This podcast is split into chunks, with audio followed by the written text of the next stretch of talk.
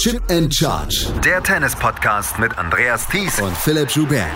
Auf meinsportpodcast.de. Es gab nur ein Turnier der Herren in Monte Carlo. Es gab nur den Billie Jean King Cup bei den Frauen und trotzdem haben wir eine sehr, sehr vollgepackte Sendung Chip and Charge vor uns. Herzlich willkommen zu dieser neuen Ausgabe, zu dem, was in der letzten Woche passiert ist. Mein Name ist Andreas Thies, natürlich auch wieder mit dabei, Philipp Joubert. Hallo Philipp. Hallo Andreas. Ja, wir nehmen die Begrüßung immer nach den, nach der normalen Aufnahme auf. Deswegen weiß ich jetzt schon, dass wir eine ganze Menge besprechen werden. Das stimmt. Ich gucke auch kurz. Nahe eine Stunde zehn werden wir rankommen. Ne? Mhm. Ja, auf jeden Und, Fall. Das ist ja eigentlich wirklich nur für, für ein großes Turnier bei den Herren und dann dem Billie Jean King Cup bei den Damen, den ich immer noch den Fed Cup nennen will. Und der ja Nicht leider so ein bisschen, ja, der leider so ein bisschen untergegangen ist. Also im Moment leiden Davis und Billie Jean Cup beide so ein bisschen. Mal schauen, ob sich da jetzt Neues auftut mit den unter Umständen neuen Finanzierungsmöglichkeiten ab dem nächsten Jahr. Aber so, so ein bisschen hat er auch gelitten, der Billie Jean Cup unter, naja, unter dem Interesse oder fehlenden Interesse der Öffentlichkeit. Aber ich glaube nicht nur Deutschland, sondern in den allermeisten Ländern. Ja, es war insgesamt eine etwas holprige Qualifikationsrunde. Wir haben ja zum Beispiel auch Ukraine erlebt, die ihr Heimspiel in Antalya austragen mussten. Aber wir haben auch in den anderen Standorten nicht unbedingt wirklich viel Zuschauerinnen und Zuschauerzuspruch gehabt, gerade auch in Stuttgart. Es war die Porsche Arena gebucht und das ist ja prinzipiell ein No-Brainer vor dem Porsche Tennis Grand Prix, dass man dort dann äh, mit dem DTB dort ein, ein Spiel austrägt. Leider war es keine Verbindung zusammen mit dem Porsche Tennis Grand Prix. Der Tennis Grand Prix am Samstag ist gestartet mit der Qualifikation in Hans-Martin-Schleier-Halle. Die Menschen, die sich dort ein Ticket gekauft hatten, konnten nicht in die Haupthalle, um ähm, Billie Jean King Cup zu sehen. Und so verloren sich am Freitag nur etwa, ich würde so mal sagen, knapp 1000 Menschen in der Halle. Am Samstag waren es dann 1600, wie vom DTB dann verkündet worden ist. Es war keine tolle Atmosphäre, es war eine gute Atmosphäre. Die, die da waren, haben eine gute Stimmung gemacht. Aber prinzipiell war es dann doch schon sehr übersichtlich und es war sehr schade. Und gerade wo wir gesehen haben beim Davis Cup, als die Herren in Trier waren und zweimal die Halle voll bekommen haben, an einem Standort, an dem nicht unbedingt immer Spitzentennis zu sehen ist, ähm, war es schade. Auch wenn ich nach wie vor sage, ich verstehe die Intention dahinter, in Stuttgart zu spielen. Ja, wobei jetzt ein bisschen durchklang, dass sie unter Umständen auch den Weg der Herren gehen würden. Also zum Beispiel es in einem Standort spielen zu lassen, wo eben nicht so viel Aufmerksamkeit normalerweise auf Tennis ist. Und man muss ja auch sagen, die Zuschauer und Zuschauerinnen in Stuttgart sind natürlich verwöhnt. Die haben eben nicht nur das beide Turniere, sie haben ja noch ein Herrenturnier, sondern sie kriegen ja hier die absolute Weltklasse bei den Damen normalerweise ja. auch serviert und haben dann halt in den letzten Jahren beim Fed Cup auch Petkovic und Kerber gehabt und Julia Görges und das ist jetzt ja einfach im Moment nicht der Fall. Das sind keine, keine Namen im Moment im deutschen Team, die so sehr ziehen. Ich meine, wer könnte es auch, wie zum Beispiel Kerber und daran krankt das Ganze vielleicht im Moment auch einfach. Wir sprechen natürlich gleich über den Billie Jean King Cup, aber wir sprechen natürlich auch über den ähm, über den über das Turnier in Monte Carlo, das Andrei Rublev gewonnen hat. Und ähm, weil ich in den letzten Wochen schon mal darauf hingewiesen habe, auch dieses Mal wieder der Hinweis: Wir haben seit ein paar Wochen ähm, unser unseren Steady Account. Ähm, in den Show Notes seht ihr den Link dorthin zu Steady und dort bieten wir jetzt oder haben jetzt dann auch zum zum ersten Mal einen Artikel für ähm, unsere Unterstützerinnen und Unterstützer angeboten, wo es darum ging, die Wochen der Wahrheit für Alexander Zverev, wo ich ein bisschen mal aufgedröselt habe, wie viele Punkte er zu verteidigen hat und wo er die Punkte holen könnte in den nächsten Wochen. Und das ist unser kleines Dankeschön an äh, Menschen, die uns unterstützen hier auf Steady beziehungsweise auf PayPal könnt ihr uns unterstützen und ähm, wir freuen uns sehr darauf oder darüber, dass ihr das tut, die, die es tun und würden uns auch über weitere Unterstützung noch freuen. Wir möchten gerne diesen Podcast weitermachen. Ich war jetzt am Wochenende in Stuttgart, habe das wieder privat bezahlt und ähm, würde mich da natürlich dann auch so ein bisschen über Unterstützung freuen. Das zu diesem Thema. Aber wir kommen jetzt gleich auf unser erstes Thema zu sprechen. Das ist der Billie Jean King Cup. Der hat in Stuttgart stattgefunden. Deutschland besiegt Brasilien mit 3 zu 1 und steht in den Finals. Zu diesem Zeitpunkt wissen wir noch nicht, wo die Finals stattfinden, aber darüber sprechen wir dann auch gleich hier bei Chip and Charge, dem Tennis Talk.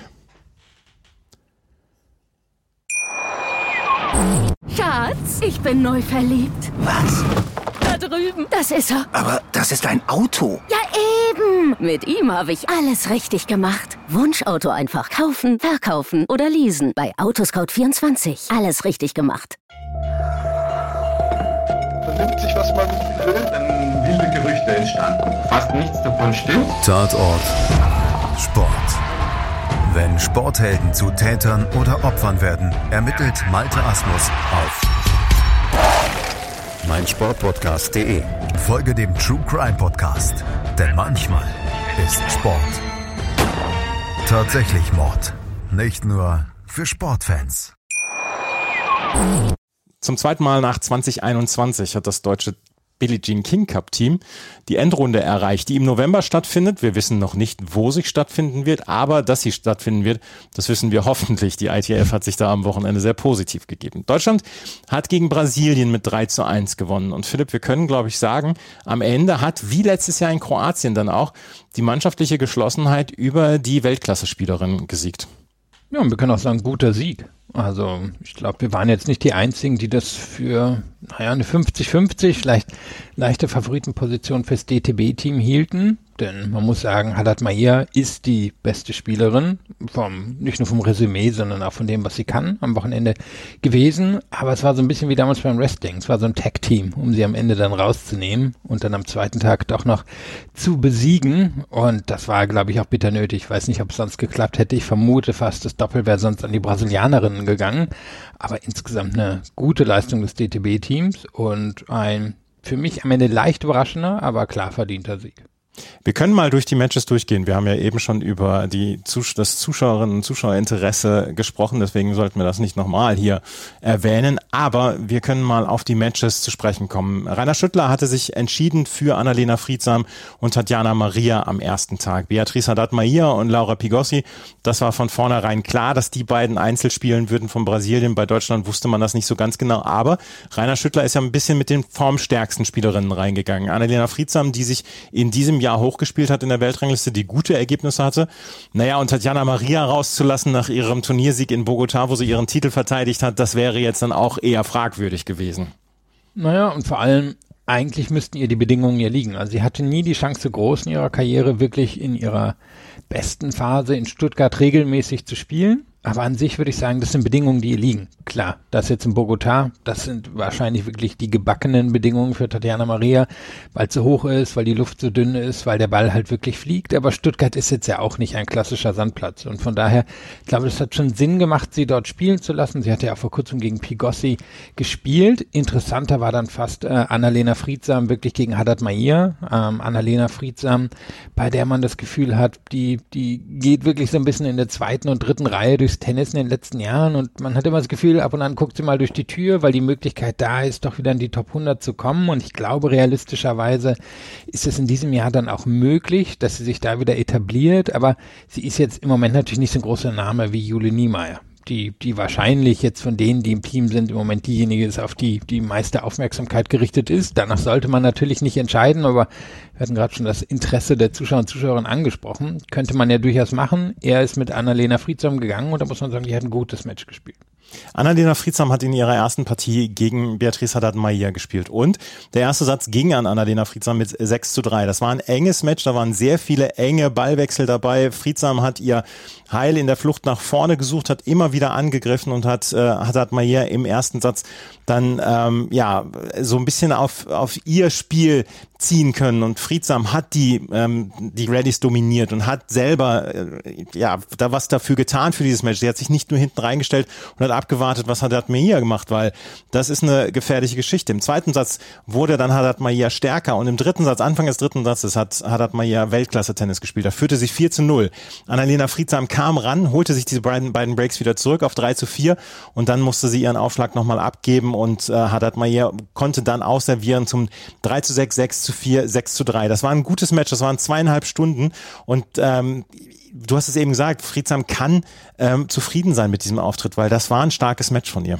Ja, keine Frage. Und Haddad Mayer ist nicht so gut wie im letzten Jahr, zumindest was die Weltrangliste angeht oder das Race ist, glaube ich, knapp unter den Top 30, aber das Niveau, was sie eigentlich konstant hält und allein durch das Surf ist sie eine unglaublich gefährliche Spielerin. Ist eine, die ähm, in der Lage ist, die meisten Spielerinnen eigentlich vom, vom Platz, nein, nicht unbedingt zu schießen, aber durch die konstante Power halt unter oder in Schach zu halten. Denn das ist ja, was hat man hier auszeichnet. Diese Linkshänderin Vorhand, die Wucht, mit der sie da reingeht, äh, mit der sie die meisten Spielerinnen über das Jahr zermürbt. Wir dürfen auch nicht vergessen, sie war einer je wenigen, die im letzten Jahr zum Beispiel gegen Iga Swiatek gewonnen hat, ähm, in gar nicht so unähnlichen Bedingungen zu denen hier. Also Haddad Mahir ist wirklich eine Weltklasse-Spielerin und da mitzuhalten, ich denke, das wird Friedsheim eben auch ähm, durchaus Selbstbewusstsein geben. Sie wird jetzt ja im Einzelturnier nicht dabei sein in Stuttgart. Für sie schon ein bisschen bitter bei der Form, die sie im Moment zeigt. Aber gut, die Plätze waren da ein bisschen limitiert. Doch insgesamt, wie ich gerade schon sagte, glaube ich, gibt es durchaus eine Chance, dass sie realistischerweise in die Top 100 in diesem Jahr zurückkehrt. Sie ist ja 87. in der Weltrangliste, Annalena Friedsam jetzt inzwischen schon wieder und hat sich ja zurückgespielt und das ist ja eine Geschichte, wo man sagen kann, ich habe sie Anfang des Jahres in Melbourne, habe ich sie ja in die in der Quali gesehen. Dort hatte sie damals noch verloren, aber auch da hatte sie schon gutes Tennis gezeigt und da zeigte sie sich auch schon so zufrieden, hatte gesagt, ja, ich habe eigentlich eine ganz gute Vorbereitung gehabt und das hat sie jetzt in den letzten Monaten dann auch äh, mit ihrem ähm, Coach Patrice Hopfe, der einen sehr, sehr ruhigen Eindruck macht, ähm, dann durchgezogen und hat hier dieses Match verloren, aber überzeugen können. Und ähm, wir hören mal bei Friedsam rein, was sie gesagt hat nach dem Spiel gegen Beatrice Haddad-Mayer. Ja, ich bin sehr gut ins Match reingekommen, ähm, habe wenig zugelassen, wenig Fehler gemacht, war sehr aktiv. Ähm, ja, ich meine, sie muss mehr machen, ähm, weil sie hat wahrscheinlich auch gespürt, dass es so schwierig wird und sie kam dann halt auch besser ins Match. Die Ballwechsel wurden immer enger. Ähm, sie hat sich mehr zugetraut und ja, war sehr eng, sage ich mal, der zweite. Ich denke, ja, Ende des Zweites ähm, war sie einfach ein Tick mutiger und hat sich das dann halt auch gezogen. Und ja, im dritten, da war halt der Anfang ein bisschen unglücklich. Da hat sie halt aber auch unmenschlich gespielt, gar keine Fehler mehr gemacht. Und es ging dann halt so ein bisschen weg. Ähm, ja, aber ich habe wieder gut ins Match reingefunden, habe ein bisschen mein Spiel verändert und äh, ja, konnte es auch eng bis zum Schluss gestalten und ja, am Ende war halt ein paar Bälle unglücklich oder wo sie halt auch einfach mutig war und es funktioniert hat und ja, genau, so war es dann leider so. So war es dann leider so. Und Annalena Friedsam verlor dieses Match mit 0 zu 1, äh, mit äh, in drei Sätzen gegen Beatrice Haddad-Maia und Brasilien führte mit 1 zu 0. Und dann gab es das Match zwischen Tatjana Maria und Laura Pigossi. Und Tatjana Maria hatte den ersten Satz mit 6 zu 3 gewonnen. Aber auch da hatte man schon gesehen, Laura Pigossi ist hier durchaus gut im Match. Die hatte sich von den naja, vielleicht 20, 25 Fans, die es da gab aus Brasilien, anfeuern lassen, auch von ihrem Team und gewann den zweiten Satz mit 6 zu 3. Und im dritten Satz bei 5 zu 3, bis dahin hatte Tatjana Maria keinen einzigen Breakball bei Laura Pigossis Aufschlag in diesem dritten Satz geholt, schlug Pigossi aufs Match auf. Und da dachte man, naja, vielleicht ist das jetzt hier so eine Geschichte, dass, äh, dass Brasilien 2 zu 0 führt nach dem ersten Tag. Tatjana Maria holte sich das Break dann noch zurück und konnte am Ende mit 6 zu 3, 3 zu 6 und 7 zu 5 gewinnen. Und Philipp, äh, eine Woche nach Bogota, sie kam erst am Montag aus Bogota nach Stuttgart, war das eine ziemliche Energieleistung. Auch das zweieinhalb Stunden, es war nach 22 Uhr in Stuttgart. Ja, und ich glaube, es war auch die einzige Energieleistung, die wirklich an diesem Wochenende drin war. Also vielleicht hätte, hätte sie noch irgendwie das Doppel gespielt, wenn es hätte sein müssen, aber ich glaube, da, dafür war sie nach Stuttgart gekommen, um das zu schaffen und das hat sie dann ja auch geschafft. Und Pigossi, die ist, glaube ich, dahingehend einfach unangenehm, dass die einen wirklich guten Rhythmus gehen kann. Ähm, Gerade mit der Vorhand ist sie einfach eine, die, die, wenn sie gut spielt, wirklich wenig Fehler macht, die den Druck hochhält, die den Court öffnen kann. Da hat man schon gesehen, dass, dass Maria gerade in dieser Phase von Beginn des zweiten Satzes eben bis fast zur Entscheidung im dritten Satz ganz schön unter Druck geraten ist, was, was Pigossi da mit ihr gemacht hat, ähm, weil Pigossi sich in ihren besten Momenten eben von diesen Rhythmusbrechern von Maria eigentlich eben eher, eher nicht aus der Fassung bringen lässt, sondern darauf konzentriert antworten kann. Aber dann am Ende Maria, und das muss man halt wirklich sagen, in der jetzt mal zweiten und dritten Karrierephase von Maria, hat sie es immer wieder geschafft, solch enge Matches für sich zu entscheiden. Ich meine, man schaue nach Wimbledon im letzten Jahr, da hat sie das geschafft, aber auch in anderen großen Matches. Und sie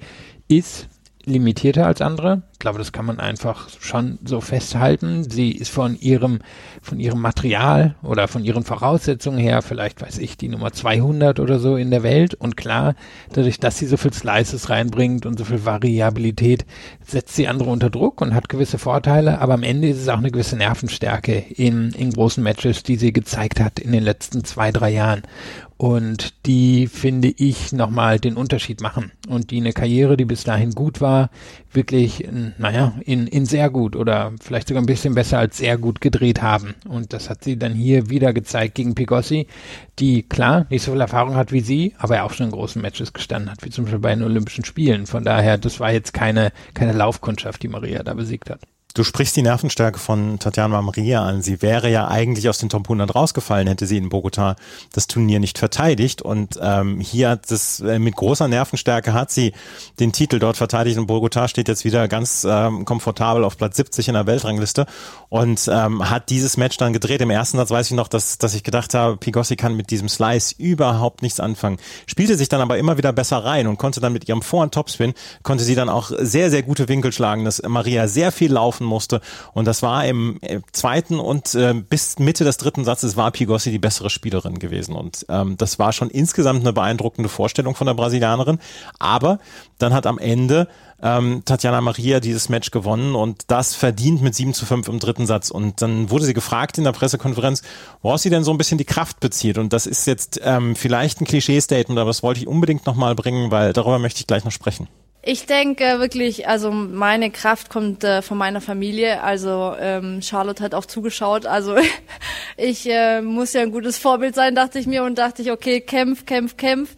Aber äh, natürlich äh, war es auch fürs Team äh, wirklich sehr, sehr wichtig, dieser Punkt. Und ähm, das war mir natürlich auch bewusst. Und ich wollte da wirklich, ähm, ich habe mir gesagt, okay, wenn ich jetzt hier vom Platz gehe, dann, dann dann will ich es versucht haben bis zum Ende und das habe ich mir wirklich vorgenommen und dass es dann am Ende geklappt hat, äh, das freut mich umso mehr.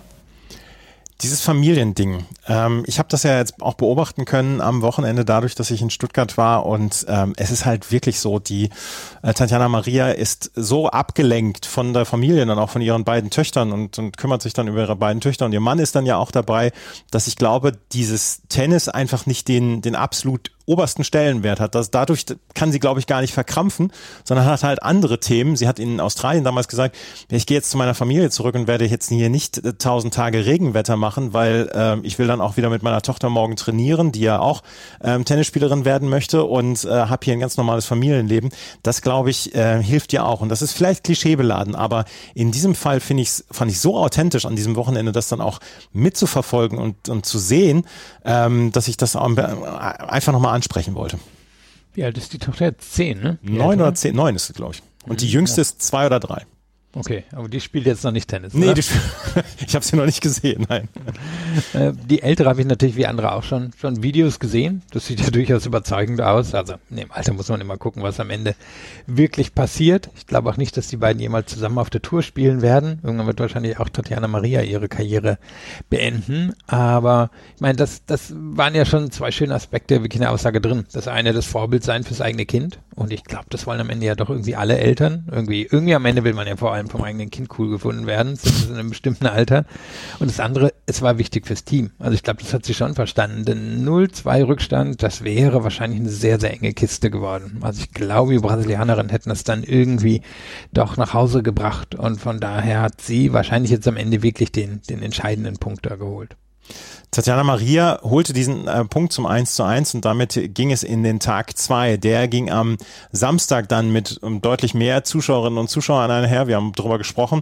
Ähm, glücklicherweise, die Stimmung war gut und ähm, das Team hatte sich entschieden, dass Jule Niemeyer gegen Beatrice Haddad-Maia spielen sollte. Jule Niemeyer, die erst zwei Matches in diesem Jahr gewonnen hat, die keinen guten Start in dieser Saison gehabt hat, zwischendurch wirklich klare Niederlagen hatte und auch so ein bisschen am Selbstvertrauen es ihr vielleicht dann auch mangelte, zeigte aber eine eine wirklich hervorragende Partie gegen Beatrice Hadamatmeyer. Den ersten Satz gewann sie in einem ziemlichen Brocken, der hat über eine Stunde gedauert, mit 7 zu 6, verlor den zweiten Satz dann mit 3 zu 6, wo Beatrice Hadamatmeyer ein Break reichte, aber im dritten Satz konnte Niemeyer dann wieder ähm, davonziehen. Was mir aufgefallen ist, in den ersten Spielen hat Julia Niemeyer kaum einen Ball getroffen. Die Länge war überhaupt nicht da, das Selbstvertrauen war nicht da. Und dann ist sie so langsam reingekommen. Ihr erstes Break, dann hat, hat sie dann geholt. Sie kam besser in dieses Match rein und ähm, da sah man, wie das Selbstbewusstsein bei ihr zunahm, wie sie dann auch von den wenigen Zuschauerinnen und Zuschauern dann auch angepeitscht worden ist und ähm, wie sie dann sich Selbstvertrauen gezogen hat, dann auch aus ihren eigenen Matches und dann am Ende verdient gewonnen hat. Ich glaube, das war auch ein ganz, ganz, ganz wichtiger Sieg insgesamt für die Saison für Julia Niemeyer. Ja, ich habe jetzt gerade, während du gesprochen hast, nochmal nachgezählt. Also gegen Top 100 Spielerinnen 1 zu 14 mhm. davor. Letzter Sieg oder waren zwei Siege dabei, einer gegen Anna Bogdan in Cluj und davor bei den US Open, das Match gegen Qin Win Zheng und das sich vielleicht viele erinnern, bevor sie dann die knappe Niederlage gegen Iga Swiatek hatte.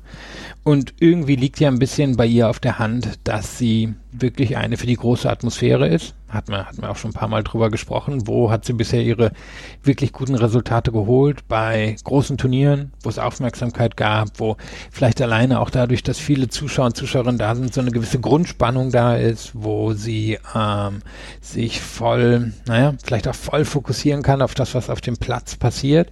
Und an sich ist ihr Spiel wahrscheinlich schon ein bisschen drauf angelegt, dass sie, dass sie immer eine Hop- oder Top-Spielerin bleiben wird. Ob in dem Maße wie jetzt. Das muss man mal abwarten, aber ich glaube, da, da deutet im Moment auch einiges darauf hin, dass das so ist. Und das muss ja auch nicht schlimm sein. Ich meine, die Weltrangliste an sich tut erstmal Spieler und Spielerinnen belohnen, die große Resultate haben, denn die Punkte werden quasi progressiv besser und von daher, das ist ein Konzept, das arbeiten kann, aber dann die Leistung hier abrufen zu können und dann auch von Rainer Schüttler und den anderen Verantwortlichen die Entscheidung zu treffen, sie hier antreten zu lassen gegen Haddad Mahir, das ist schon mutig. Und ich hätte gerne mehr Statistiken dazu gesehen, muss man aber leider sagen, hat die ITF anscheinend nicht investieren wollen und keine Statistiken zur Verfügung gestellt. Denn das hätte mich schon einfach interessiert, wie Mh, hm, zum Beispiel, wie, wie hätte jetzt ein Aufschlag äh, verglichen mit dem von Haddad Mair? Weil die Grundlage von Haddad Mairs Spiel ist eben dieser wirklich gute Aufschlag. Aber für mich gefühlt war Julia Niemeyer da jetzt die bessere Spielerin. Kann ich jetzt leider nicht, nicht belegen, weil da einfach die Statistiken fehlen. Aber du hast gesagt, insgesamt war das eine gute, eine runde Leistung. Ähm, ist wahrscheinlich schon so, dass Haddad Mair zum Ende ein klein bisschen müde geworden ist aber Niemeyer musste dafür eben wirklich so ein bisschen, naja, die doppelte Leistung bringen. A, das Match gewinnen und B, eben über diese, diese Hürden hinweg, die sich aufgebaut hatten über das letzte halbe Jahr.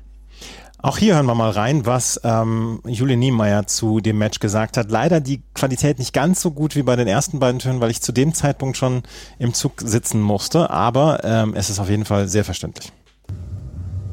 Ja, es war ein, war ein sehr wichtiges Match für mich und auch für, fürs, ganze, fürs ganze Team, für, fürs ganze Land. Und ähm, da fühlt man auch den Druck. Ich bin, bin froh, dass ich in Kroatien schon, schon zwei Einzel spielen konnte.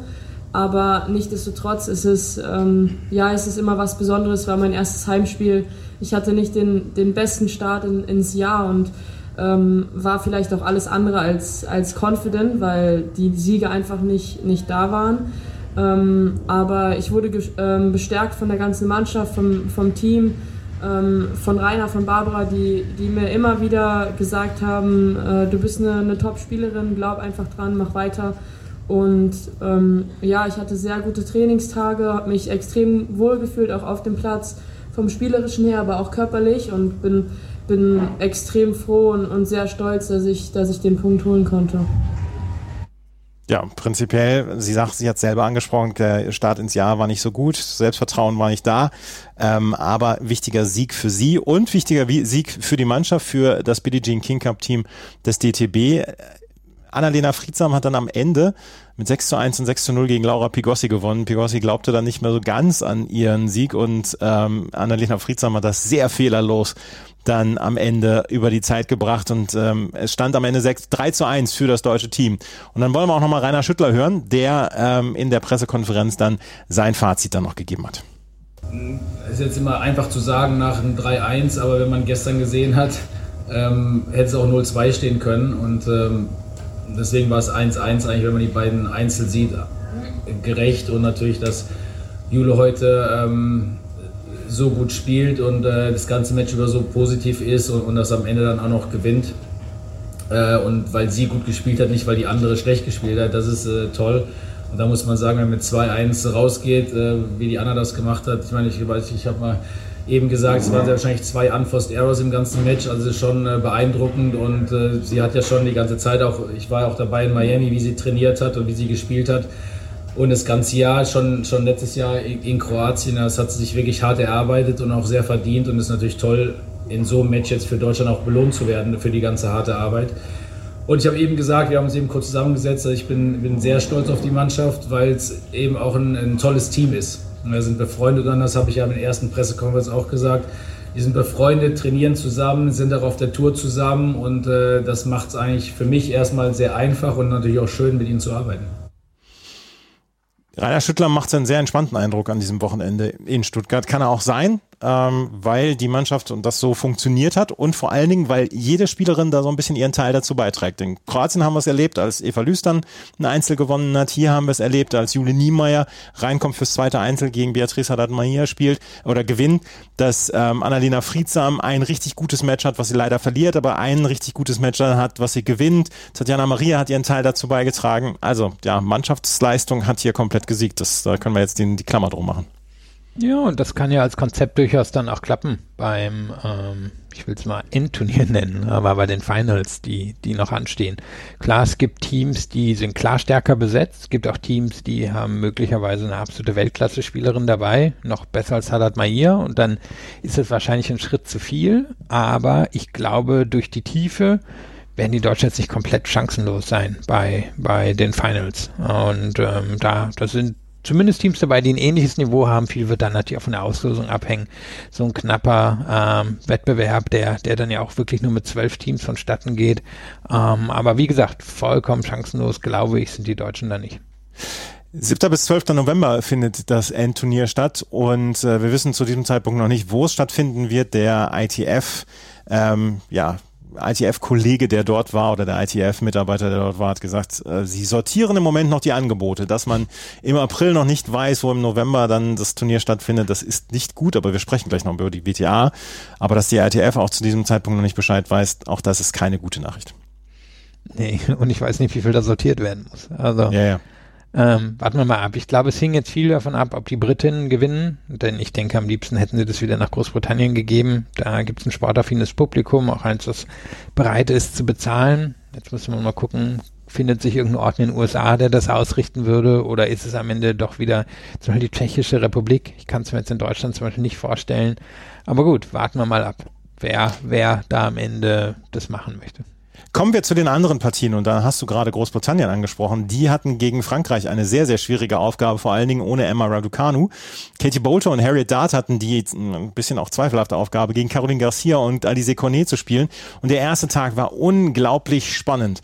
Fünf Tiebreaks gab es, vier davon, das war das Problem für die Britinnen, gewannen die Französinnen. Caroline Garcia gewann mit 6 zu 7, 7 zu 6, 6 7 zu 6 gegen Katie Bolter und Alice Cornet gewann gegen Harriet Dart mit 7 zu 6 und 7 zu 6 und dann ging auch das dritte Match an Caroline Garcia, die gegen Harriet Dart mit 6-1, 6-7, 6-1 gewann. Am Ende konnten Barnett und Nichols das äh, Doppel, das nicht mehr, ähm, ja, das nicht mehr entscheidende Doppel gegen Clara Burell und Christina Mladenovic mit 11 zu 9 im Match-Tiebreak gewinnen. Aber ähm, das war eine ganz enge Nummer, das hätte auch anders ausgehen können und da hat sich so ein bisschen die Erfahrung durchgesetzt von Caroline Garcia und Alice Cornet gegen Harriet Dart und Katie Bolter.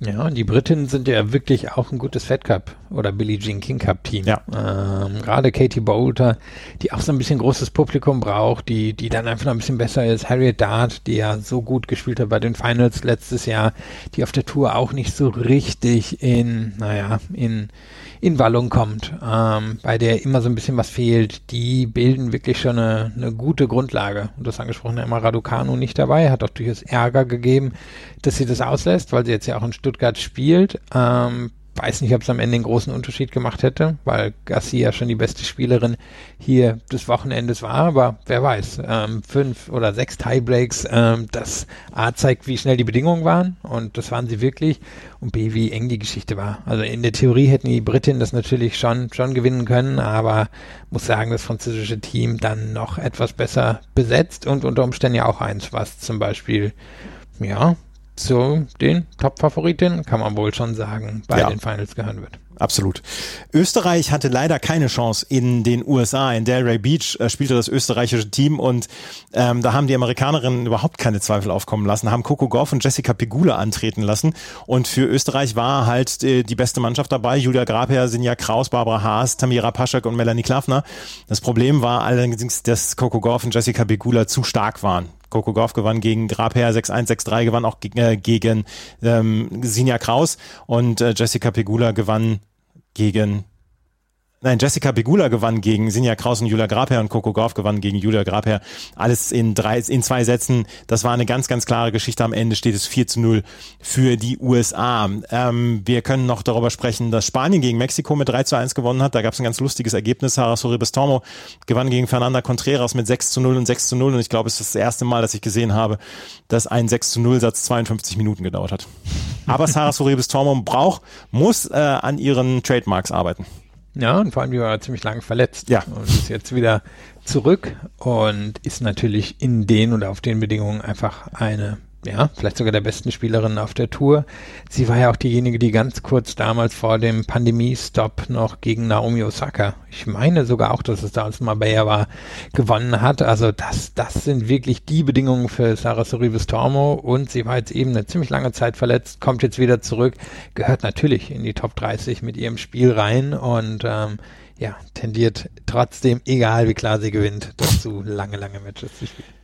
Kasachstan gewann gegen Polen mit 3 zu 1. Leider war Iga Swiatek nicht dabei, deswegen war es am Ende eine klare Geschichte für Kasachstan. Julia Putintseva und Elena Rybakina gewannen am ersten Tag ihre Matches. Veronika Falkowska war für Iga Swiatek eingesetzt worden. Magdalinette als Spitzenspielerin und im äh, Spitzenmatch gewann dann Elena Rybakina gegen Magdalinette mit 6 zu 4, 6 zu 2. Das hätte ich gerne gesehen mit Magdalinette als Spielerin Nummer 2 und Iga Swiatek als Spielerin Nummer 1. Das hätte ich wirklich gerne gesehen. Ja, die Kasachen haben ja auch einen Indoor-Sandplatz da hingelegt, aber gut, ähm, Schwiontek ist jetzt verletzt gewesen, hat ja schon aus Miami rausgezogen. Das für sie die normale Tour ähm, wichtiger ist, hat sie jetzt ja auch schon einige Male gesagt. Also überrascht war ich jetzt nicht, aber an sich wäre es natürlich schon eine coole Geschichte gewesen. Die beste Geschichte des Wochenendes hat vielleicht Slowenien abgeliefert. Die haben gespielt in äh, Koper in Slowenien und lagen am ersten, nach dem ersten Tag 0 zu 2 gegen Rumänien zurück. Kaja Juvan verlor gegen Anna Bogdan und Tamara Sidencek verlor gegen Jacqueline Christian in drei Sätzen jeweils. Und alles sah danach aus, als ob die Rumäninnen dieses Match gewinnen könnten und damit in die Finals einziehen würden. Dann kam aber die große Wende. Erst gewann Tamara Sidencek in drei ganz engen Sätzen gegen Anna Bogdan. Danach gewann Kaya Juvan gegen Jacqueline Christian mit 6 zu 2 und 6 zu 4. Stand 2 zu 2 und dann musste am Ende das Schlussdoppel entscheiden und das gewannen Kaya Juvan und Tamara Sidancek im dritten Satz gegen Irina Maria Bara und die unverwüstliche Monika Niculescu mit 6 zu 4 im dritten Satz. Riesengeschichte. Es war, es war sehr, sehr schwierige Bedingungen. Es wurde am Sonntagmorgen zu Ende gespielt und Slowenien dreht zum ersten Mal seit 2015 ein 0 zu 2 in einem Billie Jean King Cup Schrägstrich Fed Cup. Ja, und in der Theorie echt talentiertes Team. Mhm. Ähm, Kaya Juvan hat noch nicht so den, den Durchbruch geschafft, den viele von ihr erwartet hätten, aber ist schon ein Top 50 Talent. Tamara Sidancek stand im Halbfinale der French Open und ist einfach eine unglaublich physische Spielerin. Ähm, also da, da sind eigentlich die Grundlagen für ein Team, was in den, naja, in den Finals sich festsetzen sollte. Und das konnte man über die Rumänien ja auch mal sagen. Aber da fehlt natürlich immer noch ähm, da fehlt immer noch Simona Halep, wo es übrigens noch kein Update zu dem Dopingfall gibt oder zu den Verhandlungen, die da anstehen. Wenn da was ist, sagen wir natürlich Bescheid. Aber schon etwas überraschend für mich, dass die Rumäninnen das am Ende dann doch noch so hergeben. Und hier natürlich dann am Ende das entscheidende Match, von dir schon angesprochen, Sidanchek gegen Bogdan, wo Bogdan 6-3 im ersten Satz gewinnt, meine ich dann auch mit Break im zweiten nach vorne lag und dann holt sich das Sidanchek 7-6, 7-5 und dann eben von da gewinnen das am Ende die Sloweninnen. Aber schon, schon einerseits eben überraschend, weil es sind die Rumäninnen, eins der, der Teams der letzten Jahre und auf der anderen Seite eben Slowenien mit so viel Talent, dass sie eigentlich an den Finals teilnehmen sollten und das kann man ja nochmal sagen. Das ist eben auch der Unterschied dann zum Davis Cup. Es ist wirklich, dadurch, dass es nur zwölf Teams sind, ein sehr enges Feld und ein sehr gut besetztes Feld und es werden immer Teams nicht dabei sein, von denen man eigentlich erwarten würde, dass sie es irgendwie schaffen sollten. Neun Teams sind jetzt qualifiziert. Dazu gesellen sich Schweiz und Australien, die 2022 das Finale bestritten haben. Schweiz hat ja gewonnen mit Belinda Bencic unter anderem. Australien als Zweite und es gibt, wird noch eine Wildcard geben. Und ähm, das würde mich nicht wundern, wenn wie im letzten Jahr Kanada dann das Wildcard-Team dann auch noch gewinnt oder ein Team, was in der ersten Runde ausgeschieden ist. Ja, oder natürlich das Team, was sich bereit erklärt, ähm, das Ganze zu veranstalten. Ja. Die Britinnen haben es ja im letzten Jahr bekommen als Wildcard. Also das ist durchaus eine Möglichkeit, dass die Wildcard an diejenigen geht, die sich bereit erklären, das Ganze zu veranstalten. Das könnte natürlich auch sein. Ähm, das war auf jeden Fall der Billie Jean King Cup am Wochenende. An diesem Wochenende oder in dieser Woche wird in Stuttgart gespielt beim 500er Turnier, bei einem exzellent besetzten 500er Turnier, was am Wochenende schon sehr, sehr viel Publikum hatte. Die Qualifikation war extrem gut besucht in der zweiten Halle neben der Porsche Arena, der Hans-Martin Schleier Halle. Dort waren zwei Plätze aufgebaut und da war der äh, Zuschauerzuspruch schon extrem gut. Wenn wir gleich uns gleich wieder hören, dann werden wir über die Herren sprechen und die haben in Monte Carlo am letzten in der letzten Woche gespielt und Andrei Rublev, Andrei Rublev, wie ihr auch immer ihn nennen mögt, der hat seinen ersten Tausender-Titel geholt. Das alles gleich hier bei Chip and Charge, dem Tennis Talk. Schatz, ich bin neu verliebt. Was? Da drüben. Das ist er. Aber das ist ein Auto. Ja, eben. Mit ihm habe ich alles richtig gemacht. Wunschauto einfach kaufen, verkaufen oder leasen. Bei Autoscout24. Alles richtig gemacht. Wir haben uns vor ein paar Wochen darauf geeinigt, dass wir ihn jetzt auch Andrei Rublev nennen, weil auch äh, die Kollegen von der ARD und die Kollegen vom öffentlich-rechtlichen Rundfunk ihn Andrei Rublev nennen. Deswegen sagen wir jetzt auch Andrei Rublev. Im Fürstentum in Monaco, in Monte Carlo, hat er das Rolex Monte Carlo Masters gewonnen. In einem engen, nicht hochklassigen Finale gegen Holger Rune mit 5 zu 7, 6 zu 2, 7 zu 5. Und ich habe gestern einen Tweet gelesen, wo jemand schrieb, ein unglaublich wichtiger Titel für Andrei Rublev, weil es kommen die ganzen Jungen, Alcaraz, Sinner und Rune und auf der anderen Seite haben wir noch Medvedev, Tsitsipas und auch Zverev und wir haben immer noch den ganz alten mit äh, Djokovic, vielleicht dann auch Rafael Nadal. Was für ein wichtiger Tausender-Titel für Andrei Rublev, der ja so ein bisschen in dieser Sandwich-Position ist. Ja, und ich glaube nicht, dass es jetzt die Karriere von Rublev verändern wird. Also ich glaube nicht, dass er jetzt ansetzen auf einmal ein Top-4-Spieler wird, aber es ist eine Belohnung für die bisherige Karriere. Und wahrscheinlich wird seine Karriere auch darauf hinauslaufen, eben zwei, drei solcher Titel zu, zu holen, vielleicht mal ein Halbfinale, mit Glück auch mal ein Finale bei einem Grand Slam, denn er hat mit seinem Spiel eine natürliche Grenze. Das hat man auch gegen Holger Rune gesehen. Das ist ein Match, was er hätte verlieren können, wahrscheinlich hätte verlieren müssen. Aber da war mal ein bisschen das Glück und auch die Tüchtigkeit in Form von seiner körperlichen Fitness auf seiner Seite. Und daher, ja, ein Titel, von dem wahrscheinlich viele überhaupt ihm erstmal gönnen, dass er, dass er so eine Art von Titel holt, ist schon so. So einer der Netten auf der Tour und auch einer der Engagierten, selbst wenn er vielleicht manchmal eben nicht der ganz große Rhetoriker ist oder das alles so eloquent ähm, vermitteln kann, wie, wie es andere können. Aber ich glaube, er ist schon ein Typ, der, der das Herz am richtigen Fleck hat und der ja extrem hart gearbeitet hat, der auch extrem hart mit sich ins Gericht geht, gerade auf dem Platz. Man, man sieht ja wirklich, da, naja, also es geht manchmal fast ein bisschen an Selbsthass ran, mit ja. dem oder wie er mit sich selber umgeht und dass er jetzt so einen Titel holt. Wie gesagt, ich glaube, die meisten werden es ihm gönnen und er wird nicht allzu viele solcher Titel holen und Monte Carlo ist prestigeträchtig. Ähm, Sand ist wahrscheinlich nicht unbedingt sein bester Belag, aber stand hier schon mal im Finale und es jetzt zu holen, ich denke, das passt irgendwie. Er hat ja auch gesagt, in der Siegeransprache hat er ja gesagt, ähm, dass er es nicht selbstverständlich findet, dass er so viel Zuspruch und so viel ähm, so viel Beifall bekommt von Menschen von der ganzen Welt mit seinem Hintergrund, aus welchem Land er kommt. Und er fände das nicht selbstverständlich. Und wir wissen und wir kennen seine Einstellung zum Krieg. Er hat sich als erster dazu geäußert, zu diesem Angriffskrieg von Russland in der Ukraine und hat damals gesagt, no war please. Und äh, wahrscheinlich konnte er nicht mehr machen. Aber was du gesagt hast, er scheint wirklich sehr beliebt zu sein unter den Mitspielern und Mitspielerinnen dann ja auch. Er hat ja damals noch dieses Video mit Daria Kasatkina dann aufgenommen, wo wir am Ende dann äh, herausgefunden haben, dass Daria Kasatkina mit einer Frau zusammenlebt. Und ähm, insgesamt glaube ich, trifft es nicht den Falschen, können wir einfach so sagen. Ähm, alle mögen ihn und ähm, äh, ja, du hast es gesagt, er hat das Herz am richtigen Fleck. Ja, und ich meine, er ist ja prädestiniert, Nebendarsteller zu sein, also auf extrem hohem Niveau, aber Nebendarsteller, einfach weil ihm das Besondere abgeht, was andere halt aus seiner Generation haben und was schon einige haben, die ähm, von unten nachkommen, aber ja, so eine, so eine Karriere zeichnet sich ja dann durch solch besondere Momente aus. Und das war, war ein besonderer Moment für ihn. Und wie gesagt, ich glaube nicht, dass seine Karriere jetzt für immer verändern wird und er jetzt ab nun der, der Topspieler ist und um Grand Slams mitspielt. Das nicht.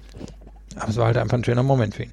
Dazu hat er aber auch vielleicht nach wie vor ein etwas zu eindimensionales Spiel. Können wir das so sagen? Weil die Vorhand nach wie vor, wir, wir können sie zu den Top 5 Vorhänden in der Welt zählen. Die Rückhand ist nach wie vor eine, eine Schwäche, auch wenn er daran sehr viel gearbeitet hat.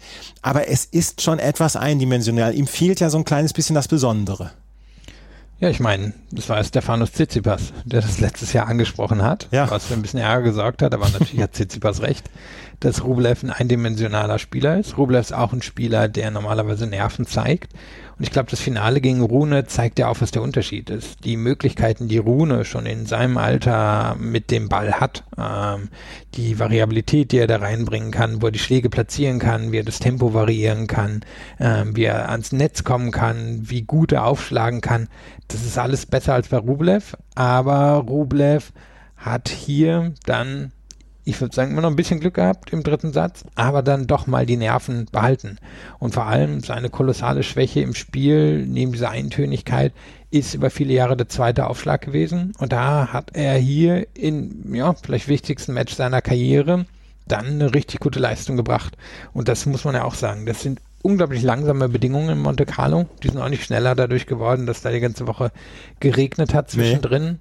Und sich da so durchzubeißen, das ist einfach beeindruckend gewesen. Und ähm, ja, er, er hat nicht das Talent von, von Rune, er hat ähm, auch nicht das Talent von wahrscheinlich sechs bis acht anderen hier im Feld, aber er war halt eben am Ende der Letzte, der, der noch gestanden hat. Ich habe es gesagt, das Finale war nicht hochklassig. Ich habe schon bessere Tennismatches gesehen als das äh, zwischen Holger Rune und Andrei Rublev.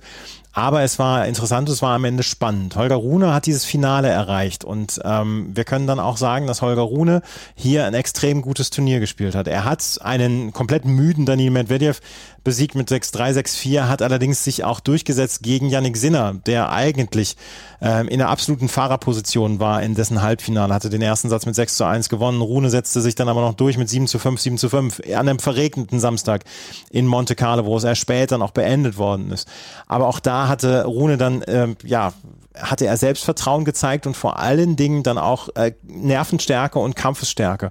Und er hat sich nicht unverdient in dieses äh, Finale gespielt. Und ähm, er macht so ein ganz kleines bisschen auf, der jugendliche Bösewicht, dadurch, dass er sich zwischendurch das, die Buerei abholt und das hat er sich vielleicht von den Medvedev abgeguckt, der sagt selber, eigentlich möchte ich das gar nicht so sehr, aber wenn die Leute dann da schon kommen, dann bin ich dann auch so weit. Er hat noch so ein kleines bisschen in Anführungsstrichen eine Rotzlöffel-Attitüde, aber das muss ja dem Tennis nicht schlecht tun. Nein, auf keinen Fall. Und wenn man guckt, hat er halt spielerisch gesehen auch so ein bisschen Babyspeck. Den haben viele in dem Alter. Und wäre er jetzt zwei Jahre weiter, dann hätte das Finale wahrscheinlich ziemlich klar gewonnen. Ähm, einfach weil er dann die Fitness auch gehabt hätte. Denn zum Ende sah das schon ein bisschen aus wie Krämpfe, die er gegen Rublev mhm. hatte. Und das Kam, hat man das ganze letzte Jahr dann ja auch gesehen, dass er ja. äh, noch äh, Probleme hat mit der Fitness ja, stand ihm immer im Weg, eigentlich seine ganze Karriere über. Also er hat eine wirklich gute Phase natürlich letztes Jahr äh, in der Halle gehabt zum Ende des Jahres, aber da ist eine körperliche Fitness natürlich auch nicht auf dieselbe Art und Weise gefragt. Und das Kuriose ist ja, dass sein bester Belag wahrscheinlich im Moment der Sand ist, wo körperliche Fitness so eine Grundlage ist. Aber was ist auch wichtig auf dem Sand, ist ein variables Spiel zu haben. Und das hat er. Ein variables, physisches Spiel und seine Rückhand gehört jetzt schon zum Besseren auf der Tour. Ähm, einen der besten Returns, den es gibt. Der Aufschlag, der ist für mich wirklich noch so ein bisschen ein Fragezeichen. Der kann überragend sein, so wie er in Paris-Bercy war, wie er hier auch teilweise war. Kann dann aber auch ein echter Wackelschlag sein, wie im dritten Satz gegen Rublev. Die Vorhand ist noch ein bisschen unscheinbarer im Vergleich zur, zur Rückhand, kann aber, glaube ich, auch Weltklasse werden. Und der hat halt, der hat die Grundlagen, um, ja, wahrscheinlich oben mit Alcaraz wirklich das Tennis nicht unbedingt zu dominieren. Ich glaube nicht, dass er dieselben Voraussetzungen hat wie Alcaraz, aber um wirklich da oben dabei zu sein. Er hat extrem hohe Ansprüche an sich selbst. Ich glaube, da kommt dieses ganze Verhalten auch her, ähm, was da manchmal so ein bisschen ins Peinliche reingeht. Aber ich meine, er ist 19. Ne? Mhm. Also da, da waren wir jetzt wahrscheinlich auch alle nicht so viel besser. Ich war komplett abgeklärt damals mit 19. Ja, siehst du mal. ähm, Rune leider nicht. Und das ist, glaube ich, auch okay. Wenn er sich noch mit 27 so verhält, dann glaube ich, kann man die Augen rollen. Jetzt, jetzt passt das schon. Und du hast angesprochen, eine gute Woche. Gerade der Sieg gegen Sinner. Für Sinner, über den wir gleich sicherlich noch sprechen, eine bittere Sache. Und dass Rune das aber so umdreht in den Bedingungen, das war, das war schon echt beeindruckend. Es war auf jeden Fall beeindruckend. Ich war mit 19 übrigens noch nicht abgeklärt, das äh, einfach noch dazu gesagt.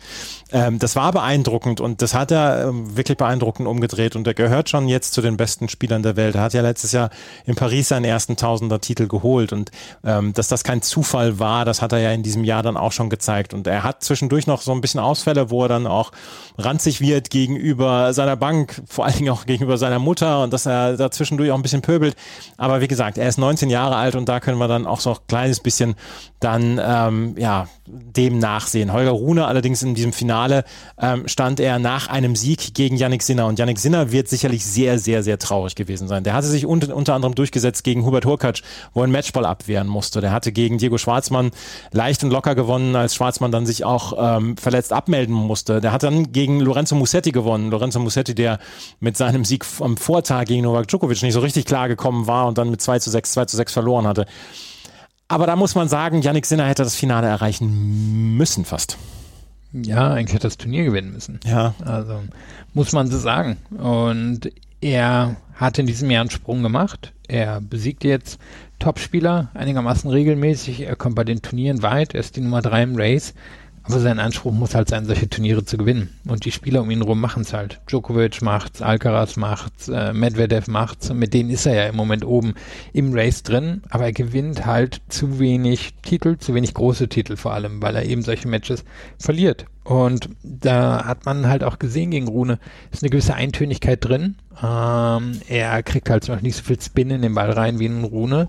Und Rune hat dann am Ende einfach mehr Sicherheit im Spiel drin und besiegt ihn. Und das ist ein Problem für Sinner, weil auf der einen Seite will er sich das natürlich beibehalten, diese unglaubliche Power, die er hat, ähm, den Druck, den er ausüben kann, weil er die meisten damit besiegen wird. Aber gegen die Top-Spieler läuft er dann häufiger doch gegen eine Wand. Und er hat sich ja nun sehr prominente Unterstützung geholt in Form von Darren Cahill, der mit ihm zusammenarbeitet. Vielleicht kriegen die das Problem gelöst. Vielleicht ist die Lösung, noch mehr auf das zu gehen, was er schon kann. Vielleicht kriegen sie ein bisschen mehr Variabilität rein, aber er wird noch einen Schritt gehen müssen, um am Ende um die ganz großen Titel mitzuspielen. Aber ich finde die Entscheidung oder die Zusammenarbeit mit ihm und Darren Cahill finde ich schon exzellent. Ich glaube ja, dass Darren Cahill einer der zwei, drei besten Coaches auf der Tour ist wird auch nicht billig gewesen sein. Nee, also, wird auch nicht billig gewesen sein. wird noch nicht absoluter Multimillionär sein, ähm, auch wenn er relativ viel verdient hat bisher, aber der, der wird hier schon ordentlich Kohle investieren und macht natürlich auch total Sinn und zeigt auch, wie ehrgeizig er ist. Ist ja manchmal eher so ein bisschen ruhiger, zurückhaltender Typ, aber da, glaube ich, zeigt sich, was er für einen Anspruch hat und er kann ja er kann ja oben, oben mit Alcaraz mithalten ähm, und sollte vielleicht auch mit ihm mithalten, aber es fehlt eben wirklich noch so ein bisschen der allerletzte Schritt in seinem Spiel. Yannick Sinner äh, stand also in diesem Halbfinale, genauso wie Taylor Fritz, der ähm, nach seinem Viertelfinalsieg gegen Stefanos Tsitsipas, Stefanos Tsitsipas so ein bisschen auflaufen hat lassen. Tsitsipas hatte nach seinem Match gegen Nicolas Jarry auf die Kamera den etwas weirden Spruch draufgebracht, ähm, Sandplätze zu finden in den USA ist wie ein, ein Einhorn am Strand zu finden. Und dann traf er auf Taylor Fritz, den besten Amerikaner momentan. Und Taylor Fritz besiegte ihn mit 6 zu 2 und 6 zu 4, sehr, sehr deutlich. Und ähm, schrieb dann auf die Kamera hinter, nach dem Sieg USA Clay, Fragezeichen, drei Fragezeichen. Hinterher sagte er, ja, das war ein kleiner Scherz, den er sich mit Tsitsipas erlaubt hat, aber ähm, natürlich brauchte das eine Antwort. Taylor Fritz stand hier im Halbfinale, hat nur knapp gegen Andrei Rublev verloren. Ähm, für mich war das eine sehr, sehr überzeugende Woche von ihm. Stan Wawrinka besiegt und dann Jerzy Lehecka in drei Sätzen besiegt und dann gegen Stefanos Tsitsipas dieser Sieg. Das ist einer, mit dem wir in den nächsten Wochen rechnen müssen und das ist vielleicht auch so ein bisschen vielleicht unerwartet, möchte ich sagen. Er ist jetzt halt ein richtiger Top-Ten-Spieler. Ja. Also, ich glaube, das können wir festhalten. Wieder in Nummer 7 im Race, durchaus noch äh, in Schlagdistanz Richtung Nummer 4. Also da, da ist einiges für ihn möglich. Und wenn man jetzt so guckt auf die Jahre, was das Problem gewesen von Fritz ist eigentlich immer seine seine Nichtfähigkeit gewesen, sich auf dem allerhöchsten Niveau zu bewegen, wie es halt Medvedev, wie es halt Zverev, wie es halt Tsitsipas können. Weder hat er die Explosivität von Tsitsipas gehabt, noch eben wirklich die Fähigkeit, wie Medvedev und Zverev einen Court richtig gut abzudecken. Aber er hat einen Sprung gemacht und er hat sich hier zumindest effizient bewegt und er hat ordentlich Topspin seine Schläge reinbekommen und er hat sehr viel Power. Ähm, das hat man dann hier auch gesehen. Und er ist jetzt wahrscheinlich nicht der Top-Favorit bei den French Open, aber ich glaube, er kann schon den realistischen Anspruch stellen, bei den French Open und in Wimbledon jeweils ins Viertelfinale zu kommen. Und wer hätte das vor ein paar Jahren noch gedacht? Und im Moment spielt er wirklich sehr solide seinen Stiefel runter und er holt das Maximum raus aus seinem Spiel. Er ist einfach athletisch nicht so talentiert wie die anderen drei, die ich erwähnt habe. Aber dafür bringt er wirklich konstant seit anderthalb Jahren Resultate. Und wenig, wenig absolute Höhepunkte in Form von, dass er die ganz großen Titel gewinnt oder dass er zum Beispiel in Wimbledon letztes Jahr einen angeschlagenen Nadal im Viertelfinale besiegt. Das ist ihm nicht gelungen, aber er liefert halt ab und liefert ab. Und wenn sich die Sandplatzsaison jetzt so entwickelt, dass ähm, Nadal nicht regelmäßig spielt und dass Djokovic vielleicht nicht regelmäßig spielt, ähm, Medvedev immer noch kein absoluter Sandplatzspieler, Sphäre vielleicht nicht richtig in Form kommt, Alcaraz muss man mal gucken, dann hat Fritz natürlich eine Chance, ähm, ja, bei den großen Turnieren zumindest viele Punkte zu holen.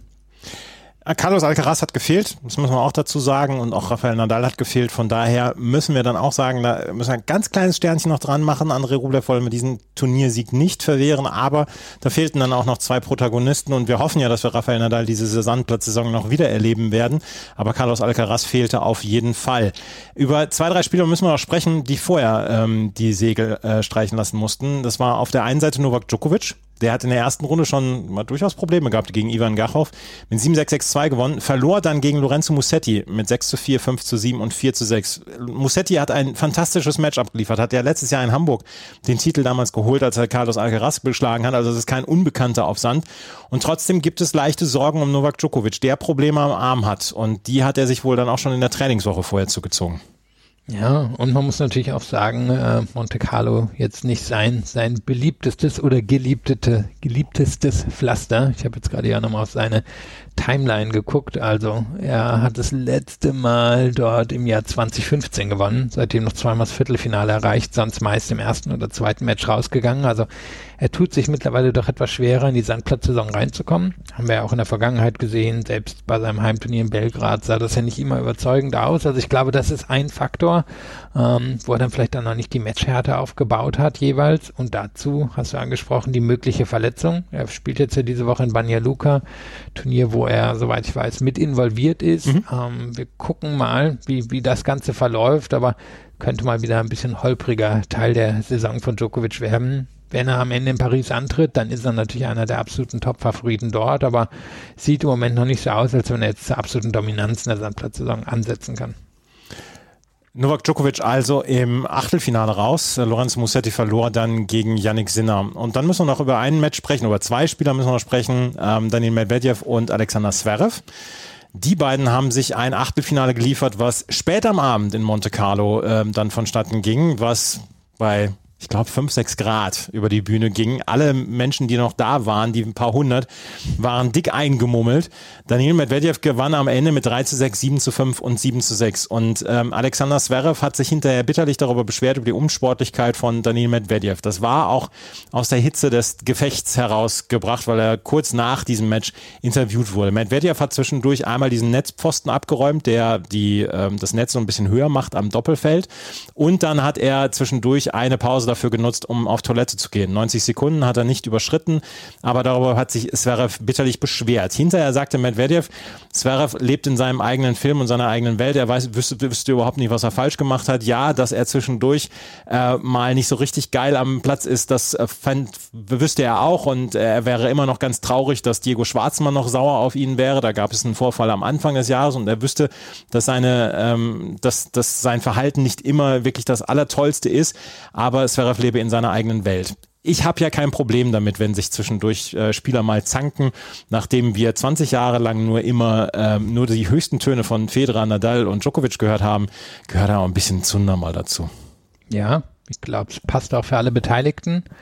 Ähm, Also fangen wir erstmal mit dem Nichtspiel an und mit den Interviews. Ähm, glaube, wo sich Medvedev halt auch ein bisschen dran, also Medvedev hat ja erstmal gesagt, hey, war in der Hitze des Gefechts und hat auch für ihn gepasst, glaube ich. Ich denke, wo er sich dran so ein bisschen gestört hat, war diese war diese Geschichte, ich krieg's jetzt nicht mehr ganz zusammen von Zverev, aber so unter dem Motto, ja, wir wollen große Rivalitäten auf der Tour, aber das geht nur, wenn wir auch alle wirklich ungefähr gute Typen sind, was weiß ich. Und da hat Zverev ja so ein bisschen den Vergleich eben zur Federer-Generation aufgemacht, zur Federer- und Nadal-Generation. Ich glaube, da hat sich Medvedev einfach ein bisschen dran gestört. So unter dem Motto, wenn, sitzen wir schon beide im Glashaus, werfen hier beide äh, mit den Steinen um sich. Ich glaube nicht, dass du das aufmachen musst. Ich glaube, da hat sich Medvedev dran gestört.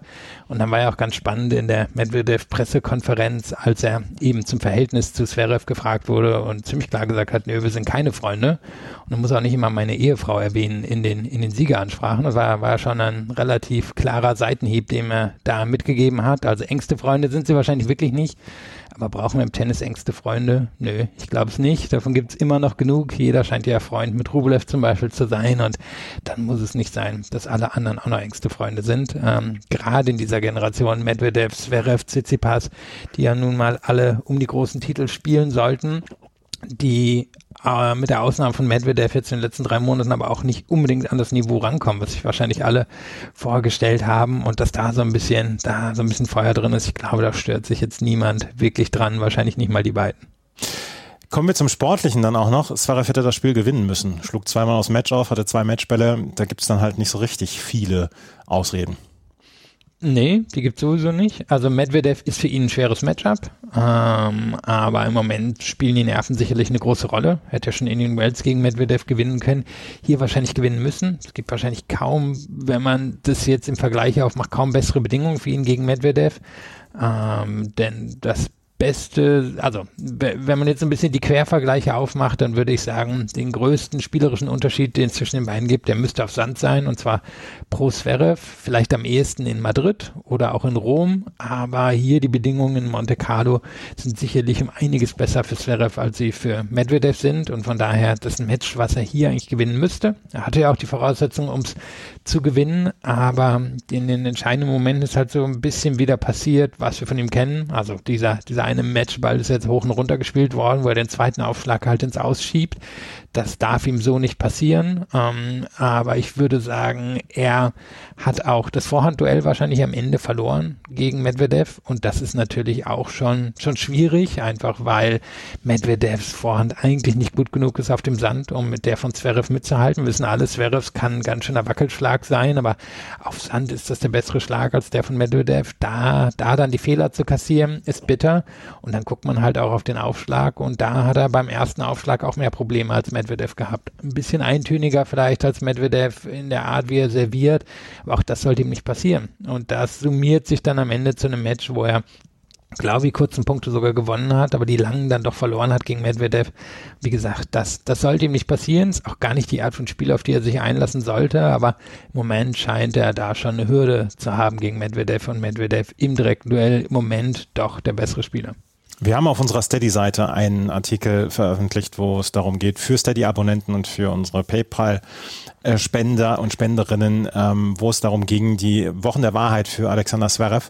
Und ähm, da ging es darum, dass er eine ganze Menge an äh, Punkten zu verteidigen hat. Er hatte hier das Halbfinale zu verteidigen in Monte Carlo, hat hier das Achtelfinale erreicht, 90 Punkte hatte, 2100 Punkte werden es bis zum Ende der French Open sein. Und da ist eine ganze Menge Arbeit für Alexander Zverev. Wir werden das natürlich in den nächsten Wochen beobachten. Und einen Namen, mit dem müssen wir abschließen dann von diesem Turnier in Monte Carlo, das ist Jan-Lennart Struff. Der hat mir am Anfang des Jahres in Melbourne, hat er mir gesagt, ja, ich möchte irgendwann wieder unter die Top 100 zurückkommen. Jetzt steht er im Race unter den Top 3 30 und in der Weltrangliste unter den Top 70 schon wieder, nachdem er hier das Viertelfinale erreicht hat, unter anderem Kaspar Ruth besiegt hat mit 6 zu 1, 7 zu 6, Alex de Minor mit 6 zu 3, 6 zu 2, Albert Ramos Vignolas mit 6 4, 6 3, verlor dann äh, in, gegen André Rublev nach dem ersten Satz 1 zu 6, aber auch nur knapp mit dem zweiten Satz mit 6 zu 7. Was für ein Turnier für Jan-Lennart Struff und das kurz vor ähm, Ende der Entry Deadline bei den French Open. Jetzt steht er auf jeden Fall dort im Hauptfeld und ähm, das ist eine Riesenwoche für ihn gewesen. Ja, und jetzt im Race 34 Punkte vor Zverev. Ja. Also Ende des Jahres wird es wahrscheinlich anders aussehen, aber es ist ja für ihn trotzdem eine, eine schöne Geschichte und ich glaube, die meisten würden zustimmen, dass er zumindest irgendwo in die Top 60 oder so reingehört. Sein Spiel wird immer zu Hop- oder Top-Leistungen führen, aber das ist ja durchaus die Intention, denn die Hop-Leistungen können dann sehr gut sein und wie schon früher in der äh, Sendung erwähnt, ähm, Top-Leistungen werden, werden belohnt im Tennis. Es geht nicht unbedingt darum, immer steht die Leistung zu bringen, sondern bei großen Events halt wirklich die Punkte zu holen. Und das ist ihm hier gelungen. Und mit sowas kann man sich dann halt auch aus einer, naja, gefühlt anderthalbjährigen Umklammerung befreien denn er hing ja so ein bisschen fest jetzt irgendwo zwischen ATP und Challenger Tour. Und sich da raus zu katapultieren, dafür brauchst dann eben auch mal so, so ein großes Resultat, wie er jetzt hier geliefert hat. Und die Leistungen waren ja wirklich sehr gut. Gerade der Sieg gegen Ruth, ja, Ruth ist noch nicht in der Form wie im letzten Jahr, aber Ruth hat eigentlich auf dem Court hier absoluten Heimvorteil, weil das, ja, die ganzen Bedingungen ihm halt so liegen und das zu gewinnen und vor allem zu gewinnen, nachdem er ja schon einen ziemlich klaren Vorsprung hergegeben hat, das, glaube ich, war so ein bisschen sein Meisterstück in dieser Woche. Und jetzt gucken wir mal, wie für ihn die nächsten Wochen laufen. Aber ich glaube, er sollte es jetzt auch Richtung Jahresende schaffen, sich zumindest unter Top 60 wieder richtig zurückzuarbeiten und da dann noch seinen Platz zu finden.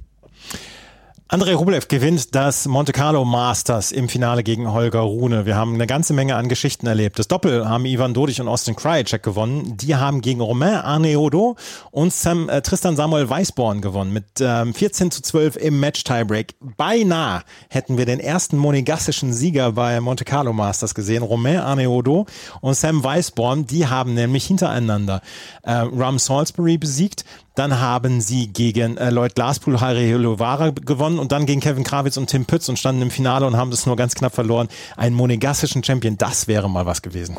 Mhm, ja, und er ist ja auch nicht mehr der Allerjüngste. Von daher, ich glaube, hat wahrscheinlich schon sehr lange darauf hingearbeitet, hier wirklich bei dem Turnier naja, was zu reißen, vielleicht am Ende wirklich zu gewinnen. Und dass das am Ende so knapp ist, natürlich bitter. Aber auf der anderen Seite natürlich sehr beeindruckend, wen sie da auf dem Weg ins Finale geschlagen haben. Und was sie gerade über Struff gesagt haben, das gilt ja für die beiden auch. Das macht einen riesen Unterschied, mhm. am Ende jetzt die 600 Punkte mitzunehmen durchs ganze Jahr. Das bedeutet dann halt bei vielen 250ern eben wirklich ziemlich sicher im Hauptfeld zu sein, ähm, bei dem einen oder anderen Masters-Turnier irgendwie noch reinzurutschen, bei den Grand Slams eine gute Chance zu haben. Beides bisher in ihrem Leben auch nicht die absoluten Großverdiener gewesen. Also das kann sicherlich nicht schaden, ähm, hier mal sowas mitzunehmen. Und dann eine Nachricht haben wir noch von den Herren. Daniel Altmaier hat gestern Abend das Challenger-Turnier in Sarasota gewonnen, ein 125er-Turnier. Diese 125 Punkte haben ihn pünktlich zur Deadline, zur Entry-Deadline der French Open in die Top 100 zurückkatapultiert und er steht damit auch im Hauptfeld neben Oskar Otte, Jan-Lennart Struff und Alexander Zverev aus deutscher Sicht. So habe ich früher in der Schule gearbeitet, immer auf Timeline. und eigentlich gehört er ja auch dahin. Ich meine, wir haben schon häufiger über Daniel Altmaier gesprochen. Das Talent ist sicherlich da. Die Challenger-Resultate sind ja auch teilweise überragend. Auf der Tour ist immer noch der Wurm drin. Gibt an sich aber eigentlich keinen guten Grund, warum das der Fall ist. Denn gerade auf der Ebene, wo er da unterwegs ist, so 250 auf Sand oder so, das nimmt sich jetzt vom Niveau mit den großen Challengern auf Sand nicht so viel. Von daher, es ist am Ende sicherlich auch teilweise eine mentale Hürde. Und Jetzt gucken wir mal, ob er, ob er den Schwung nochmal nutzen kann. Das ist jetzt gefühlt Anlauf Nummer drei, um sich oben festzusetzen. Und jetzt gucken wir mal, ob es ihm nun endgültig gelingt. Denn vom Talent ist er sicherlich ein Top 80 Spieler. Aber es sind dann halt auch irgendwie 200 Leute, die vom Talent Top 80 Spieler ja. sind.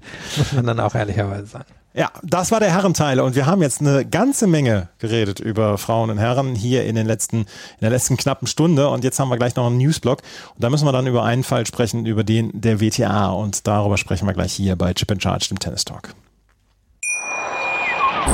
Schatz, ich bin neu verliebt. Was? Da drüben. Das ist er. Aber das ist ein Auto. Ja, eben. Mit ihm habe ich alles richtig gemacht. Wunschauto einfach kaufen, verkaufen oder leasen. Bei Autoscout24. Alles richtig gemacht. Wie baut man eine harmonische Beziehung zu seinem Hund auf? Puh, gar nicht so leicht. Und deshalb frage ich nach, wie es anderen Hundeeltern gelingt, beziehungsweise wie die daran arbeiten.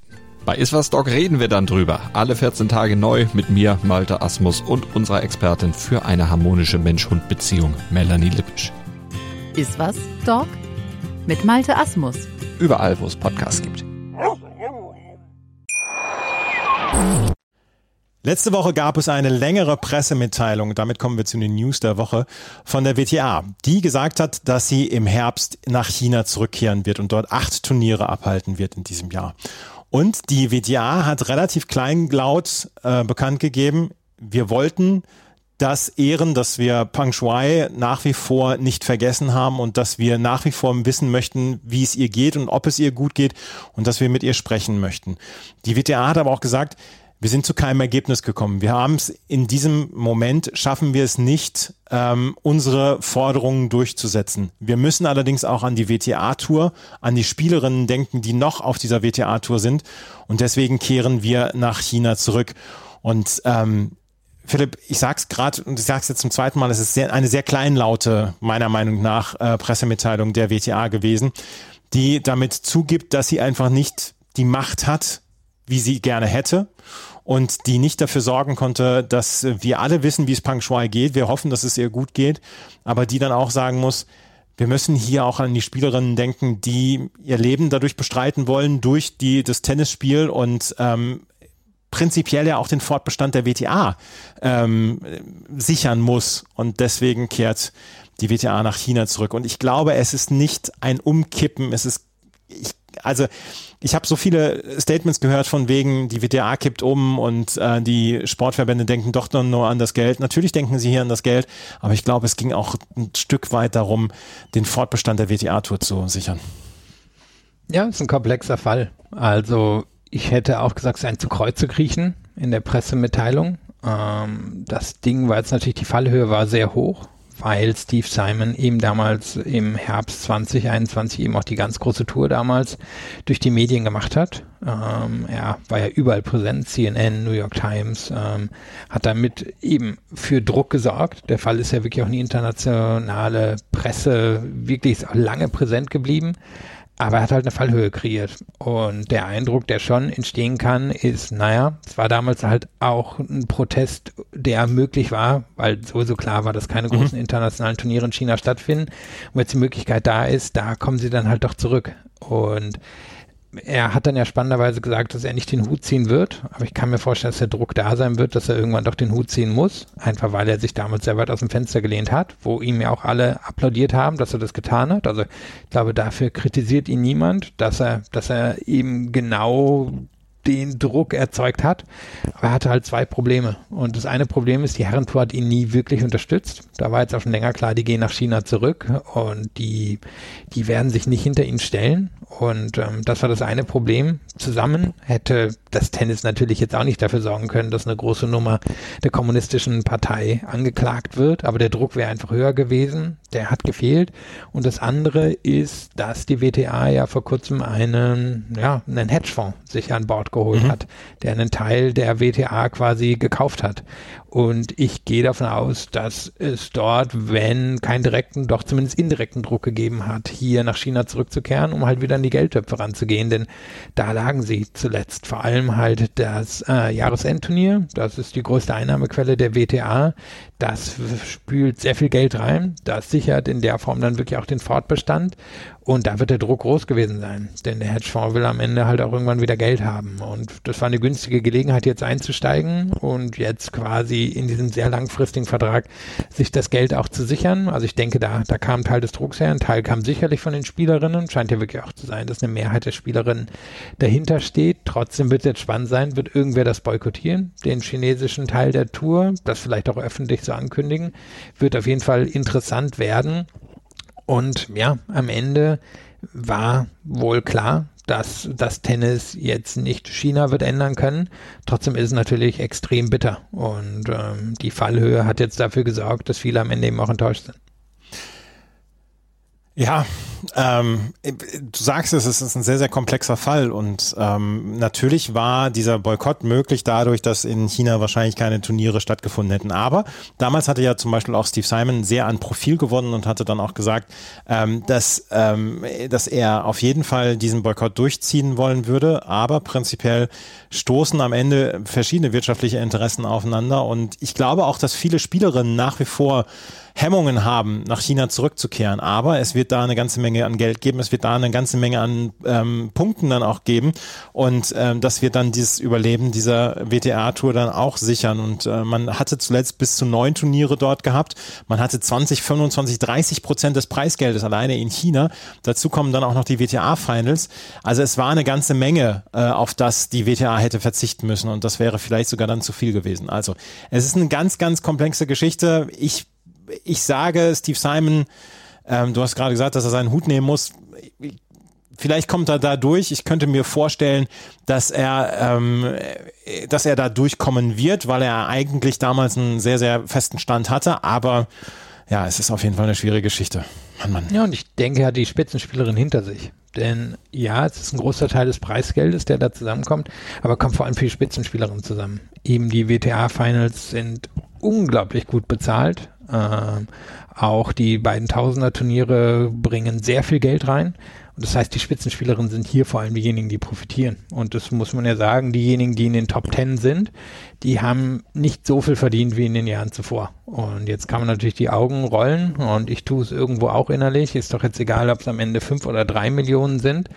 Aber da sind halt die Spielerinnen, die ähm, ja halt ein paar Millionen auf dem Tisch haben liegen lassen. Und ich kann mir vorstellen, dass von dort auch, ohne dass ich es jetzt weiß, aber kannst mir vorstellen, dass da der Druck gekommen ist. Ähm, Caroline Garcia hätte wahrscheinlich im letzten Jahr zwei, drei Millionen mehr verdienen können.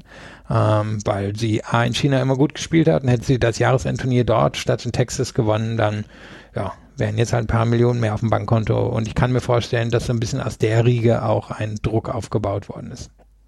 Die PTA kehrt nach China zurück. Zu diesem Zeitpunkt kennen wir den Turnierplan noch nicht. Der ist noch nicht veröffentlicht worden. Wir werden natürlich darüber informieren. Guadalajara soll auf jeden Fall dort bleiben, äh, wo es jetzt ist, soll auch weiterhin ein großes Turnier ähm, beherbergen. Aber wie der genaue Zeitplan ist, darüber werden wir dann an gegebener Stelle noch informieren können. Zwei Nachrichten haben wir noch.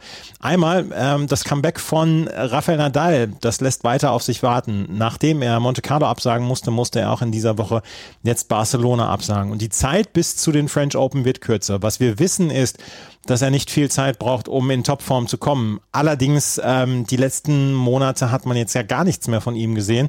Und so ein bisschen die Zweifel werden größer, weil er wird ja auch nicht jünger. Ja, ist schon so ein bisschen Fall von Huiuiui. Also mhm.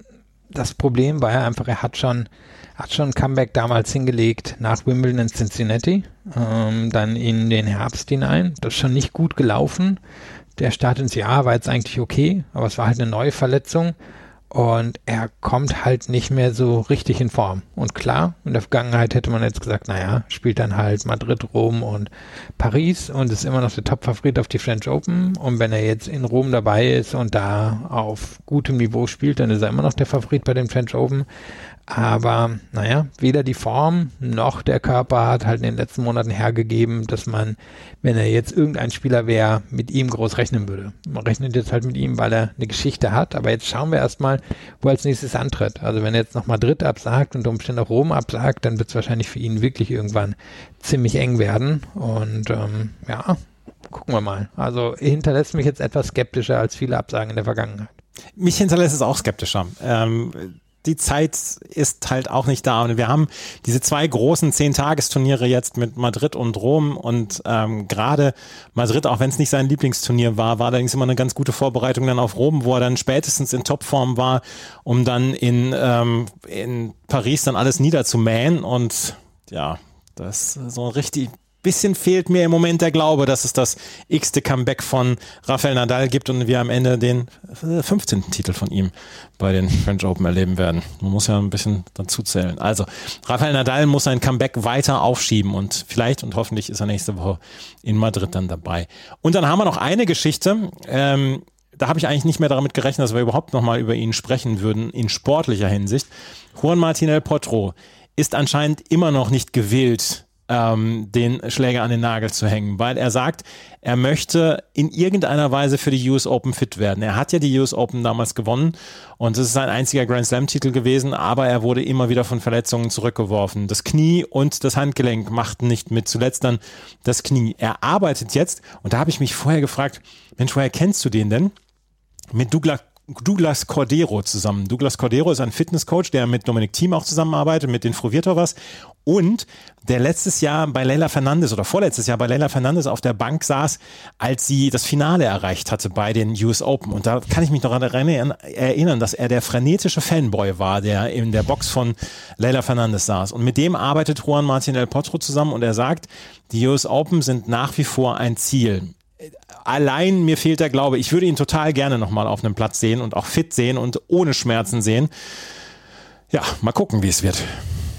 Ich würde sagen, das lassen wir jetzt einfach mal ohne Wertung so stehen und gucken, was da passiert. Und mir fielen jetzt noch zwei Neuigkeiten ein, die wir jetzt gar nicht auf unserem Rundown hatten, aber nochmal kurz erwähnen könnten. Ähm, ja. Das eine ist die Trennung von Belinda Bencic und Dimitri Tursunov. Ach ja. Ähm, die, die ja jetzt irgendwie vor einer Woche oder so über die Ticker ging. Schon etwas überraschend, weil es ja schien, dass Bencic Tursunov angeheuert haben könnte, um endlich einen Grand Slam Titel zu gewinnen. Aber da, da gab es unterschiedliche Auffassungen, wie es dann hieß, ähm, vom Management von Belinda Bencic. Und das andere hatte ich jetzt aber auch gerade erst durch Zufall gesehen, weil ich äh, sie nachgeschlagen hatte und weil wir eigentlich so regelmäßig über sie sprechen. Das war, dass ja Gabini Muguruza im Moment eine längere Pause nimmt mhm. und wo wir schon über unwahrscheinliche Comebacks reden. Ich bin mir nicht ganz sicher, ob wir, ob wir sie nochmal zurücksehen werden. Sie hat jetzt einfach nur bestätigt, ja, ja, also ich bin jetzt mal noch ein paar Monate raus. Wir gucken mal nach Wimbledon. Conchita Martinez hat dann auch die Trennung bekannt gegeben. Also das läuft so komplett unterm Radar, weil sich Muguruza auch ganz lange nicht geäußert hat und es fiel mir jetzt auch nur auf, weil ich eben gegoogelt hatte und ähm, wir gucken mal, ob wir sie nochmal wiedersehen.